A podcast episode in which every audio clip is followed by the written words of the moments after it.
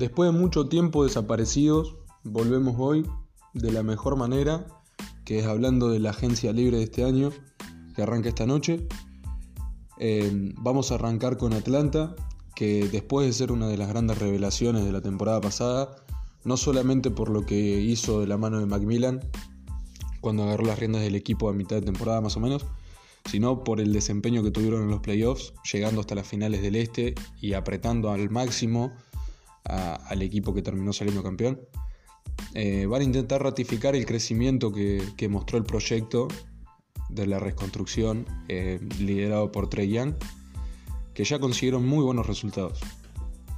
Si bien una de las llaves más importantes que tuvieron el año pasado fue la búsqueda de agentes libres con experiencia, como lo fueron Bogdanovich y Galinari, este año no va a haber fichajes de peso en Atlanta por eh, el límite salarial, pero el foco debería ser en ajustar la, base, eh, sobre todo la, la segunda unidad, que lo empezaron a hacer en el draft, eh, traspasaron a Chris Dunn por DeLon Wright. No es una, una opción que te dé todas las respuestas que puedes llegar a buscar si querés volver a llegar a finales, teniendo en cuenta que este año muy probablemente veamos otro tipo de, de, top 4 en el este.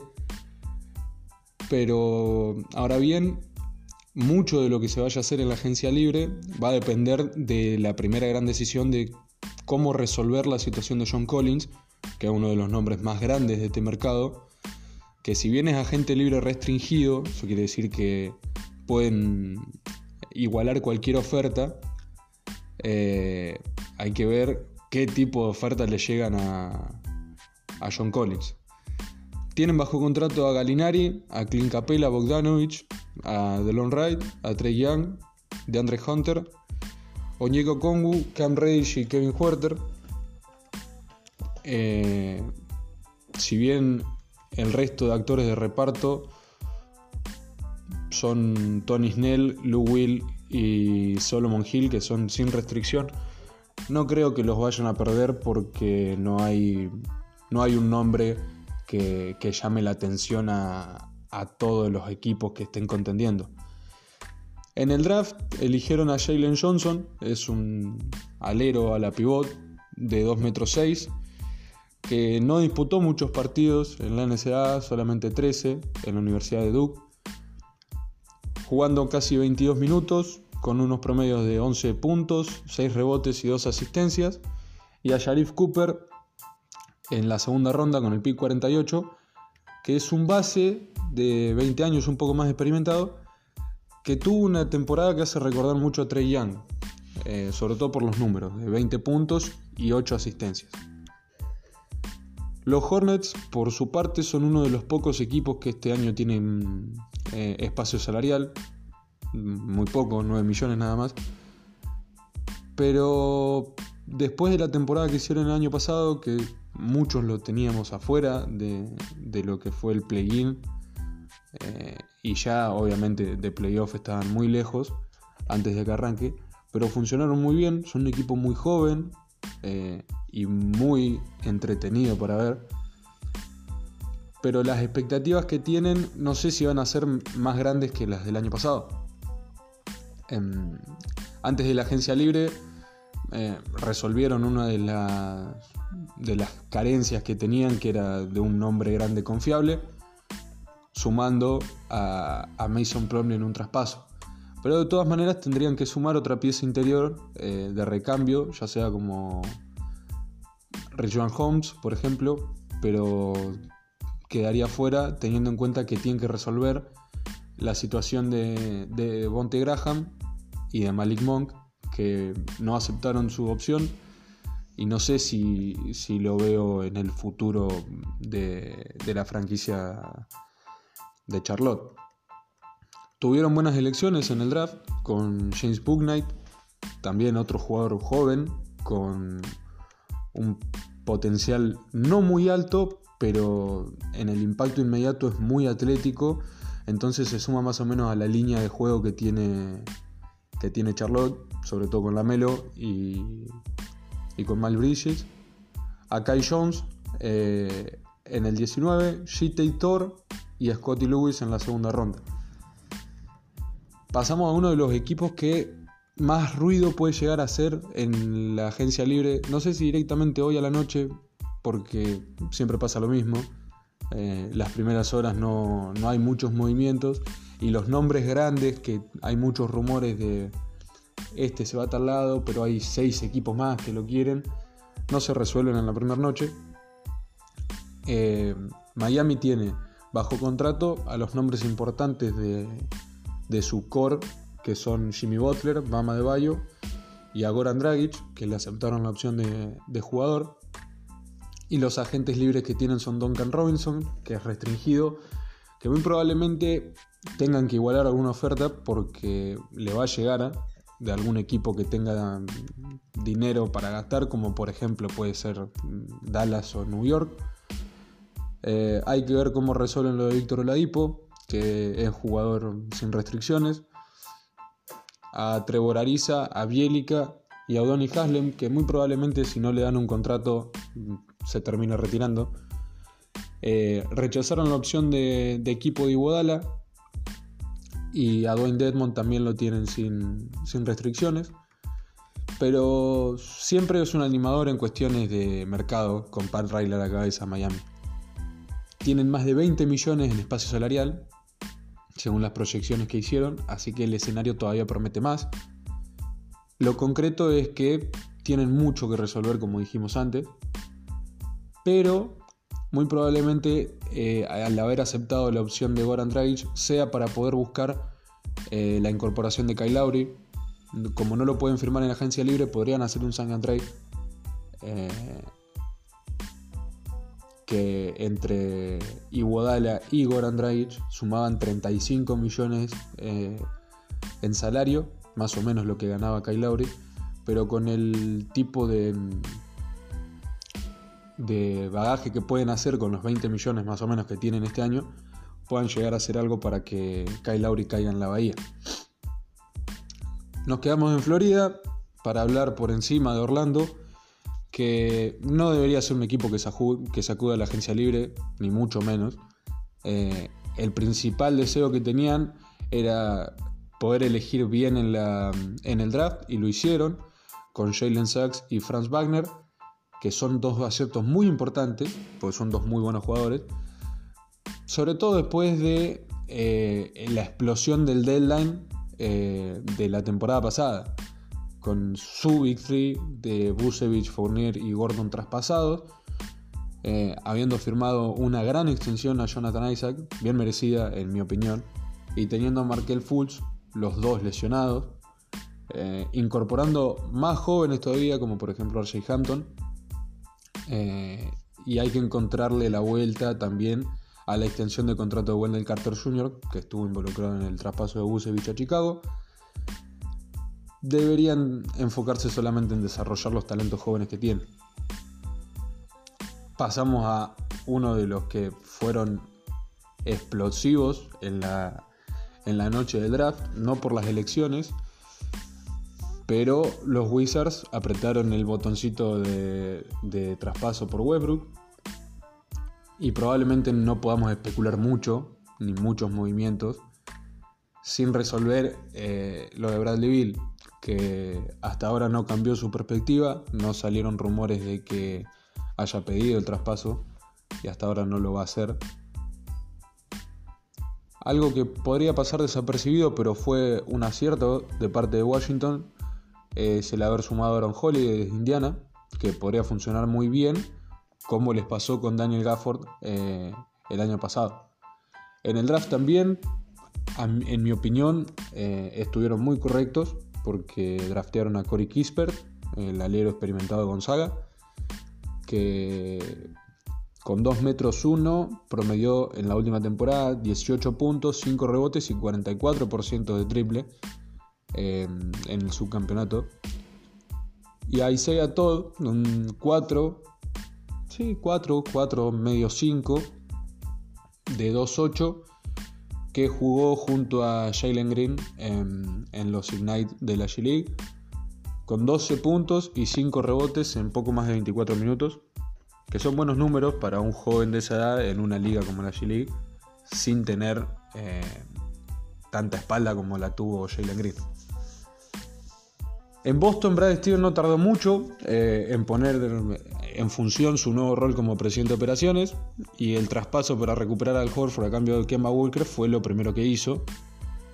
Em, seguido de, en los días posteriores al draft, con el traspaso de George Richardson desde, desde, desde Dallas perdón, y de la salida de Tristan Thompson que detrás de todo esto también hay una necesidad de bajar la carga salarial que tiene la franquicia sobre el impuesto de lujo, que es lo que muy probablemente impida que renueven a Evan Fournier esta postemporada. Pasamos a Brooklyn, que tampoco tiene muchos problemas, teniendo en cuenta los tres nombres asegurados que tienen, pero em, hay que ver cómo cómo buscan retener a dos piezas que les sirvieron, mucho, como Jeff Green y Blake Griffin, y las cuestiones de el contrato de Dinwiddie, que quiere un salario, creo yo, merecido, que le pueden dar los, los Nets por tener los derechos, pero tienen que ver cómo em, les impacta en el, en el impuesto de lujo y de si deciden dejar a, a Bruce Brown como un agente libre. Pasamos a los Knicks, que son el equipo, creo yo, con mayor eh, espacio salarial, 53 millones en total, lo que significa que pueden ir por por lo menos un nombre grande y otro contrato máximo, como sería Kawhi, y que es lo más probable que vayan a buscarlo, para darle un poco más de jerarquía a, al excelente roster que tuvieron el año pasado, que si bien eh, en playoffs se vio mucho las falencias eh, en cuanto al juego y la experiencia, pero eh, están interesados en, en Kawhi, en Chris Paul y en Kyle Lowry. Aunque hay dos objetivos un poco más realistas, teniendo en cuenta las decisiones que pueden tomar los otros los jugadores, que son Lonzo Ball y Dennis Ruder, porque necesitan un base, solamente tienen a, Emmanuel Quickly, que yo no sé si todavía está para ser un, base titular en la liga, de un equipo que busca dar un poco más de pelea, y a Vildosa, que probablemente eh, después de lo que está jugando en los Juegos Olímpicos no, no lo tomen muy en cuenta. Pero el problema con Lonzo es que es un agente libre restringido, entonces los Pelicans van a poder empatar cualquier oferta que le hagan.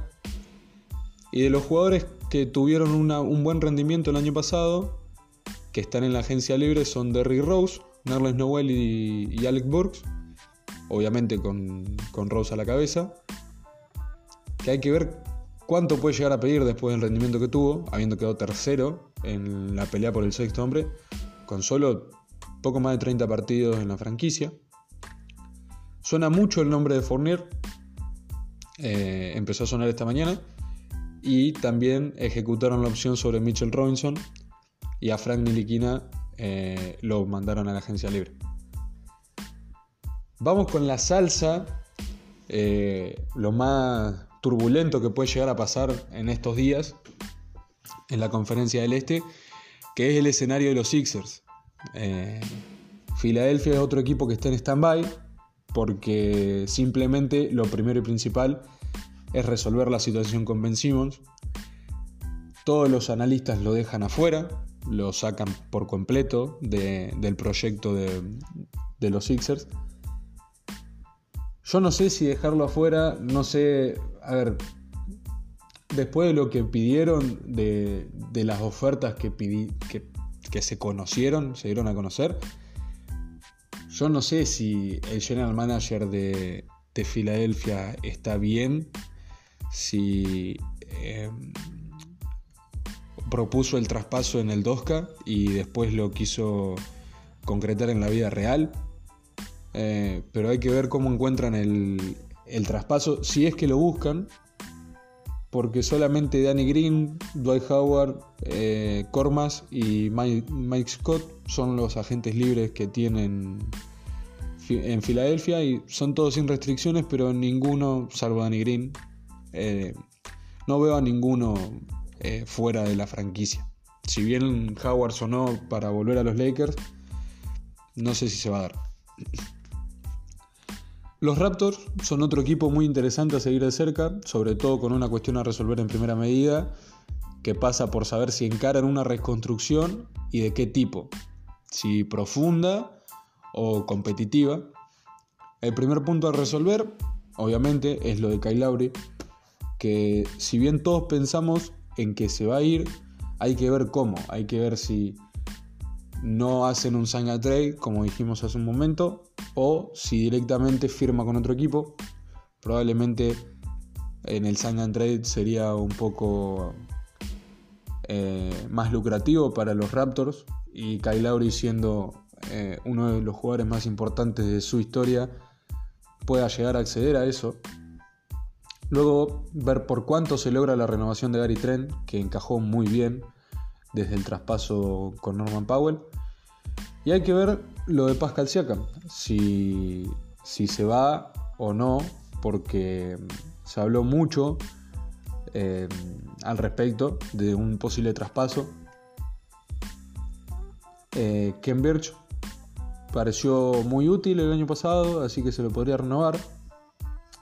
Pero el único traspaso por Siakam que se dio a conocer fue la noche del draft, donde hubo rumores que Sacramento iba a mandar a Marvin Bagley y a su elección número 9 a cambio de Siakam y una futura segunda ronda del 2025. O sea que no iban a pedir mucho, pero yo siendo Toronto no lo haría. Prefiero mil veces, eh, aunque sea una ronda más de primera ronda, teniendo en cuenta que Marvin Bagley eh, no es un, un lock eh, no, te da mm, seguridad de nada. Pero eh, con la elección número 4 que tuvieron en, esa noche, se quedaron con Scotty Barnes, que es un perimetral de 2 metros 6, muy completo, eh, físicamente privilegiado para su posición y que pueden explotar a fondo si es que hay una reconstrucción completa después de un traspaso de Pascal Siakam. Carcinovas, eh, el GM de los Bulls, no estuvo con vueltas en el deadline, no le tembló la mano para prescindir de prácticamente todos sus activos jóvenes para buscar algunas piezas que apunten a ganar en lugar del desarrollo. No sé si eso lo hace prescindible Lauri Markkanen, que es uno de los agentes libres restringidos más interesantes de este año.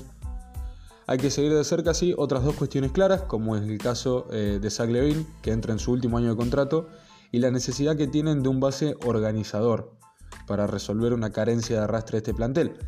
Que Kobe White no lo es, si bien es un jugador que a mí, por ejemplo, me gusta mucho, no es un base que se dedique enteramente a la organización del juego. Y Satoranki sí lo es, pero eh, bien bien hecho, no está visto como una pieza central, sino más como un relevo desde el banco. Y hay que ver también hasta qué punto este año puede aportar Patrick Williams al equipo. Pasamos a uno de los escenarios un poco más raros, si se podría decir. Eh, los Cavs, que son otro equipo con cuestiones a resolver más adentro del equipo, más adentro del, roster, no tanto en la agencia libre. En la noche del draft hicieron una primera movida sumando a Ricky Rubio a cambio de Torian Prince con la idea de que funcione como mentor de, los bases jóvenes, pero principalmente Arius Garland. Hay que ver cómo manejan la situación de Colin Sexton, que entra en terreno de renovación el año que viene. Y quiero creer que va a pedir un máximo y hay que ver cómo la franquicia maneja las dudas en el encaje entre él y Garland. Eh, hablando de renovaciones, también la de Jared Allen.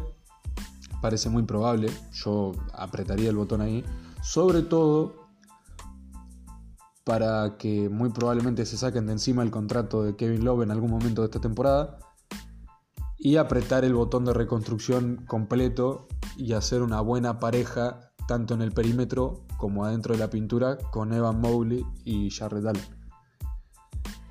Un equipo que va a ser agua en la agencia libre, no va a tener nombres importantes y si es que tiene algún nombre, es Detroit, que va a ser el comienzo de la era de Cunningham, que va a pasar a ser el faro de un núcleo joven que toma mucha fuerza.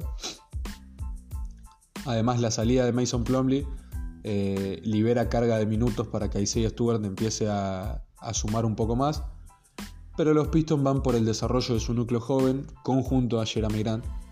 Y si llegan jugadores libres van a ser más que nada para aportar un poco desde el banco o funcionar de guía para los jóvenes.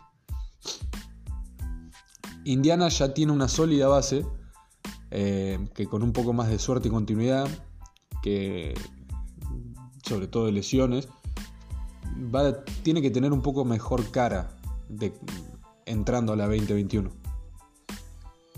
El mayor refuerzo, creo yo, va a ser Rick Carlisle. No van a traer un nombre eh, que opaque, digamos, el, eh, el refuerzo en la, en la banca. Y hay que ver el valor que tiene para la franquicia Miles Turner. Si bien se cuestionó mucho su encaje con Sabonis, eh, este último año participaron muy pocos partidos juntos por las lesiones de los dos, sobre todo de Miles Turner.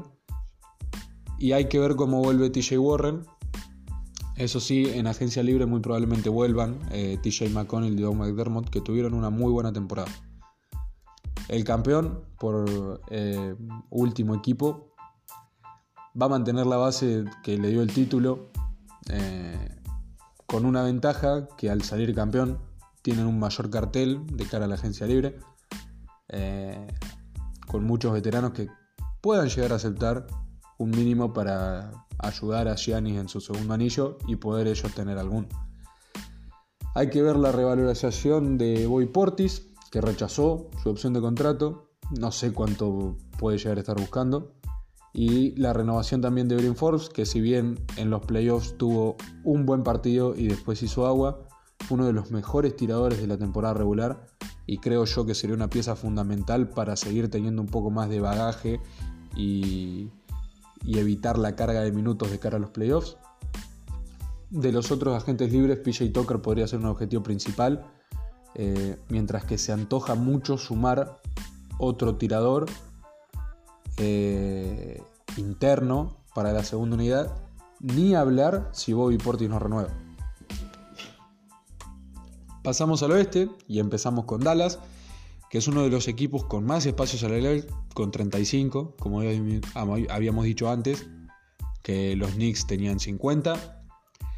Eh, un objetivo claro que tiene Dallas es tratar de rodear de la mejor manera posible a Doncic para potenciar el momento en el que está. Se lo mencionó como posible interesado de Kyle Lowry, de DeRozan y se llegó a hablar hasta de Kawhi, que lo dudo mucho. Pero hay una prioridad también para renovar a Tim Hardaway, eh, que tuvo un gran rendimiento alrededor de Doncic. Y sí de seguir manteniendo a Marjanovic como una pieza desde el banco. Pero lo concreto es que los Mavericks empiezan a tener la presión de ofrecerle a, a Doncic eh, un mejor contexto de cara a la renovación eh, de contrato porque muy probablemente si no lo consiguen, no digo salir campeones, sino armarle un proyecto a Doncic donde no solamente se sienta cómodo, sino que apunten a en algún momento poder pelear eh, con chances claras del anillo.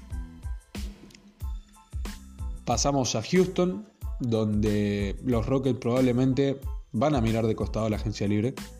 Después de un muy buen draft, eh, eligiendo al MVP de la Liga Turca, a, a Sengun, a Usman Garuba, que hay que ver cómo se soluciona el tema de la salida del Madrid, a Josh Christopher y a Jalen Green como punto destacado.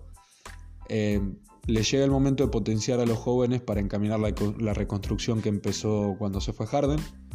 Eso sí, un tema a seguir muy de cerca, eventualmente, va a ser el del contrato de John Wall, que no solamente va a cobrar 42 millones esta temporada, sino que la que viene tiene una opción de jugador que no creo que la deje pasar porque son también 43, 44, eh, que parece estar a contramano de, la organización. Así que hay que ver si a cambio de un traspaso de un equipo que compre ese contrato, puedan llegar a conseguir algo. Eh, todo depende cómo se desarrolla esta temporada. Yo creo que a día de hoy en el mercado John Wall no vale mucho y, antes que largarlo por nada de lo que das, total, no vas a, necesitar ese espacio salarial. Memphis después de una temporada, eh, sorprendiendo metiéndose en playoffs, va a buscar un nuevo salto que permita ratificar las condiciones que tiene su núcleo joven. Eh, sobre todo Jarren Jackson Jr., que este año busca su extensión de contrato. Pero a la hora de los refuerzos, probablemente deben apuntar algunos veteranos eh, para acompañar a los más chicos, como hizo Atlanta eh, el año pasado. Además hay que ver qué va a pasar con Eddie Bledsoe, que llegó en el traspaso con Steven Adams por Valenciunas, que fue clave en la temporada pasada, pero que no parece encajar con las necesidades ni el momento del equipo. Tendrían que buscar un 2 o 3 con tiro y jerarquía, que podría ser ideal para el plantel. En el draft se llevaron a Ciario Williams y como para seguir una especie de línea a Santi Aldama, el pivote español, para terminar la primera ronda. Teniendo en cuenta el traspaso, vamos con los Pelicans, que son un equipo que debería estar bastante activo. De hecho, la llegada de Valanciunas da un poco el indicio de que van a ir a, buscar armar un, entorno competitivo alrededor de Zion eh, para poder explotar al máximo su talento y potencial. Por eso mismo se mencionaron el interés de Kyle Lowry. Eh, de las chances de hacerse con un nombre importante van a depender las decisiones que tomen, principalmente la de Alonso y su condición de agente libre restringido. Hay que ver si es que tienen que empatar una oferta, cuánto vale el contrato que le dan. Igual que a Josh Hart, que sería, por ejemplo, para para Memphis no sé si el tirador experimentado que necesitan, pero un tirador en fin que también es bueno en el costado defensivo. Eh, hay que ver cuál es el plan C, si no se da lo de Alonso y si no se da lo de Kyle Lowry. Hay que ver si es prescindible también Joe Hart, dependiendo del contrato que le quieran ofrecer. Pero lo que sí necesita New Orleans es jerarquía no sé si ya en esta temporada, pero tienen que empezar a, mostrarle a Zion eh, que van en serio y que quieren ganar un anillo con él. No vaya a ser cosa que pase lo mismo que pasó con Anthony Davis, que fakeó lesiones, que no quería estar en New Orleans. No, no sé si por el equipo, sino por cómo se manejó con él la franquicia. Vamos con San Antonio, que es un escenario muy interesante porque van a ser uno de los equipos también con máximo salarial, cerca de 50 millones, pero no parecen estar en la, carrera por ninguno de los nombres fuertes. El efecto dominó lo va a empezar de Mar de que es agente libre sin restricciones, y muy probablemente su futuro esté lejos de la franquicia de, de Texas, considerando que quiere pelear por un anillo. Muy probablemente van a querer potenciar la reconstrucción que empezaron con su núcleo joven, eh, que empezó a tomar fuerza el año pasado. Así que cualquier pieza que se sume va a ser solamente para acompañarlos. Hay que ver si vuelven Patty Mills y Rudy Gay, que también sonaron para otros contenders. Y con el puesto 12 del draft se llevaron a Josh Primo, solamente 18 años, cumple 19 en, en diciembre que sorprendió en el combine y le ven con un potencial para ser una pieza fija en esta reconstrucción. Por el lado de Denver, el claro objetivo es ser uno de los mejores equipos del oeste otra vez. Algo que las lesiones se podría decir que le complicaron en la, temporada pasada.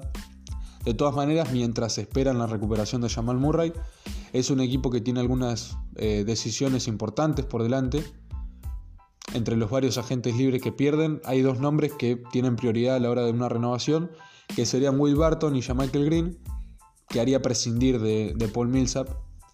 Un error para mí, eh, si dejan ir a Paul Millsap.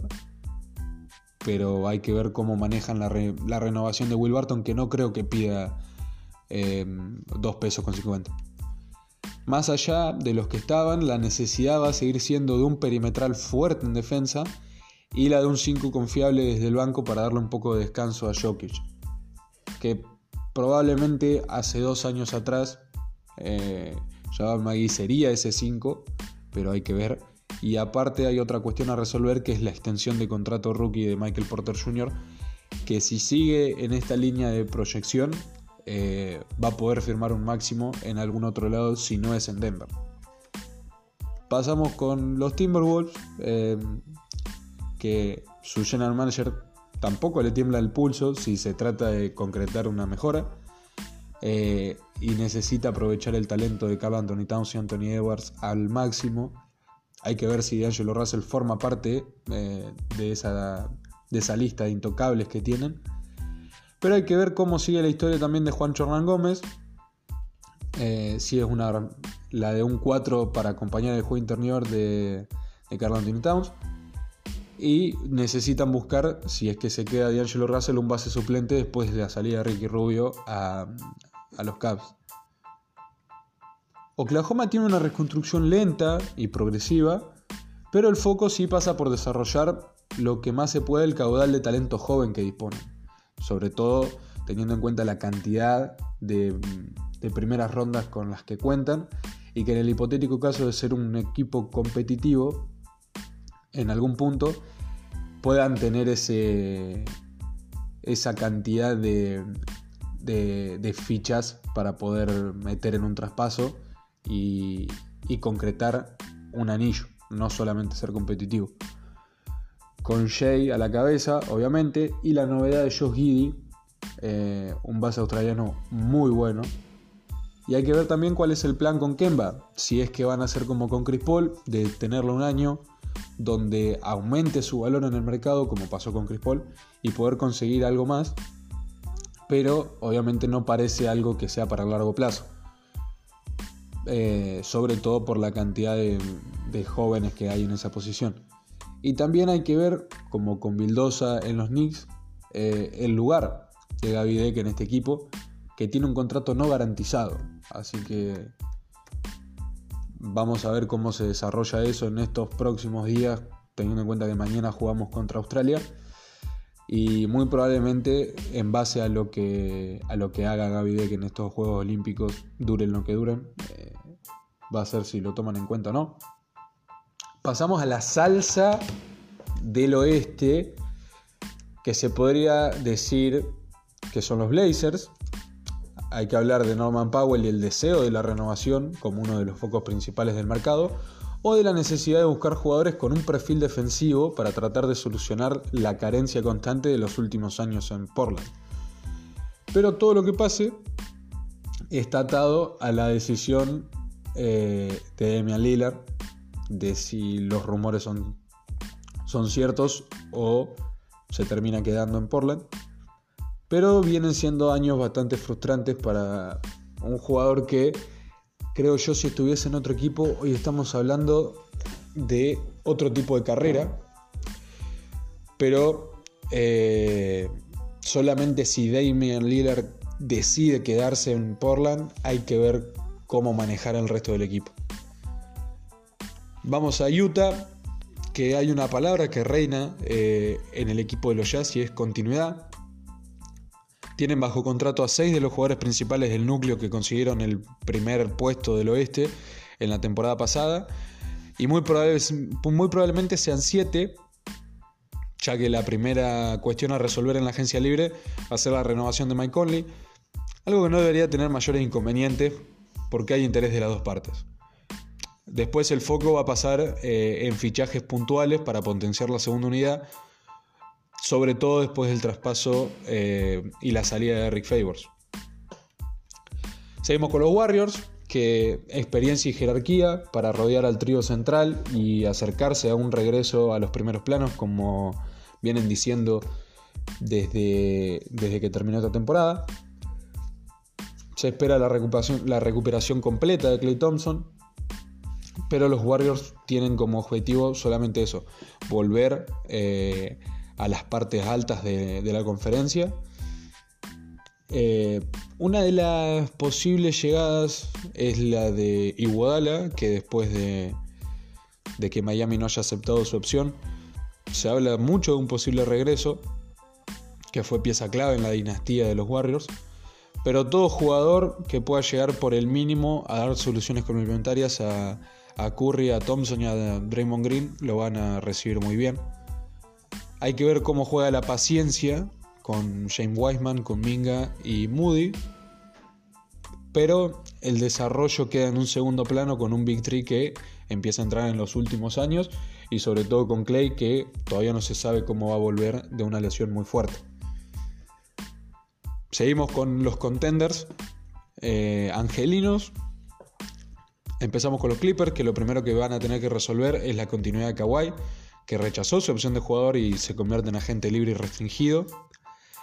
Se espera que vayan a poder negociar bastante fácil una renovación, pero los reportes dicen que Kawhi sí va a escuchar al resto de equipos que lo quieran. Ibaka tomó su opción y va a continuar, mientras que la renovación de Batum eh, es una prioridad. Suena raro, pero se deja un poco de lado eh, el tema de la renovación de Reggie Jackson, ya que la tarea que hizo en los playoffs fueron impresionantes. Entonces eh, aumentó el valor de mercado por el jugador a un punto en el que los Clippers no saben si lo van a poder pagar y seguir armando un equipo que sea un poco más largo desde el banco. Pero como todo candidato, lo ideal sería buscar jugadores eh, veteranos con mucha experiencia que quieran venir obviamente a bajo costo. Pasamos a los Lakers, que van a intentar convencer a jugadores veteranos de bajo costo, que es lo que suelen hacer todos los equipos donde está LeBron desde el 2016 que es buscar eh, los roster fillers, como se lo conocen en Estados Unidos, que son veteranos eh, muy experimentados, no sé si tanto por cantidad de años, sino eh, hasta dónde llegaron o, de qué, o en qué equipo participaron. ahora bien, el conjunto de Frank Vogel pateó el tablero. Pelinka dijo, bueno, vamos a hacer ruido porque tenemos poco protagonismo, están hablando mucho de Kawhi, mucho de Kawhi por George y mucho, mucho. Bueno, traspaso por Russell Westbrook. Más allá de ver cómo encajan, que yo sinceramente eh, creo que Westbrook y LeBron son dos jugadores muy inteligentes como para no hacer funcionar el proyecto.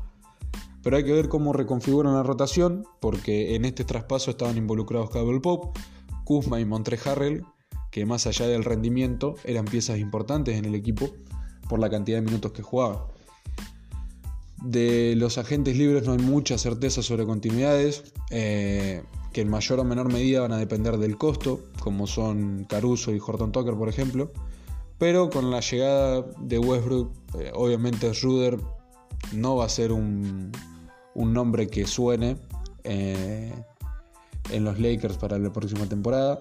Pero sí se mencionó el deseo de recuperar a Dwight Howard para el banco, pero es una de una lista impresionante de nombres que incluyen a Avery Bradley, como participó el año pasado, eh, André Guadala, Patty Mills, Rudy Gay, Carmelo. Hay que ver cómo manejan eso. Y vemos, veremos cómo hacen para conseguir, aunque sea 7 u 8 jugadores en total que, tengan sentido para un contender. Vamos con Phoenix, el último campeón de la conferencia, que como le pasa a los Clippers, lo primero eh, va a ser resolver el tema de Chris Paul, que el base no aceptó su opción de jugador, pero lo más probable es que lleguen a un acuerdo para darle una extensión. Se habló de un contrato de cuatro años, pero yo no sé si es muy inteligente firmar un jugador de 36 años a tan largo plazo, teniendo en cuenta que no va a cobrar poco, no va a ser un contrato promedio de 12, 17, va a ser un 27, creo yo por lo menos, eh, los primeros dos años. Eh, también Hay que ver cómo manejan a Payne, que queda libre. Y también, como el caso de Reggie Jackson, hizo subir su valor, si bien no a la misma medida. Pero probablemente ahí ya, ya hay interés eh, de ambos lados para, una renovación. Se lo vio muy bien a Cameron Payne jugando en, Phoenix.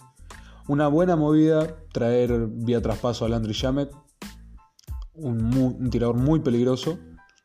Y hay que ver dónde se buscan los fichajes complementarios cuando caigan estas fichas. Sobre todo un suplente para la posición de 4-5 eh, mientras se recupera Dario Saric. Y para terminar, el último equipo que nos queda son los Kings, que es otro equipo difícil de leer, donde hay muchas más preguntas que respuestas. Hay que ver si buscan retener eh, a Holmes como prioridad después de rendir muy bien. Hay que ver la renovación de contrato de Marvin Bailey que nunca llegó a explotar. No sé si solamente por un tema de lesiones, sino por un poco más de, de comodidad en la franquicia. Hay que ver si Body Hill sale o se queda, porque desde que llegó a, Sacramento se vive hablando de traspasos. Pero la única certeza que hay en los Kings es que De'Aaron Fox y Tariq Halliburton son dos piezas fundamentales en el futuro del equipo. Que si bien no luce prometedor, eh, tampoco hay eh, una luz muy chiquita teniendo en cuenta que, los jugadores que tienen son los que los van a llevar a donde lleguen, porque no es un mercado que pueda atraer muchos jugadores. Y me parece muy buena la elección que hicieron de Avion Mitchell en el puesto 9 del draft. Si bien no va a ser una pieza fundamental o titular, eh, puede llegar a ser el líder de la segunda unidad de un equipo un poco competitivo, teniendo en cuenta que puede aportar mucho en ofensiva y sobre todo en el costado defensivo de la cancha. Con eso eh, terminamos la guía de la agencia libre. Fue divertido volver después de un montón de tiempo. Ahora vamos a ver cómo se desarrollan estos días eh, y vamos a traer la última información eh, ni bien empieza a suceder. Así que un saludo y estén atentos estos días que vamos a estar con todo de vuelta.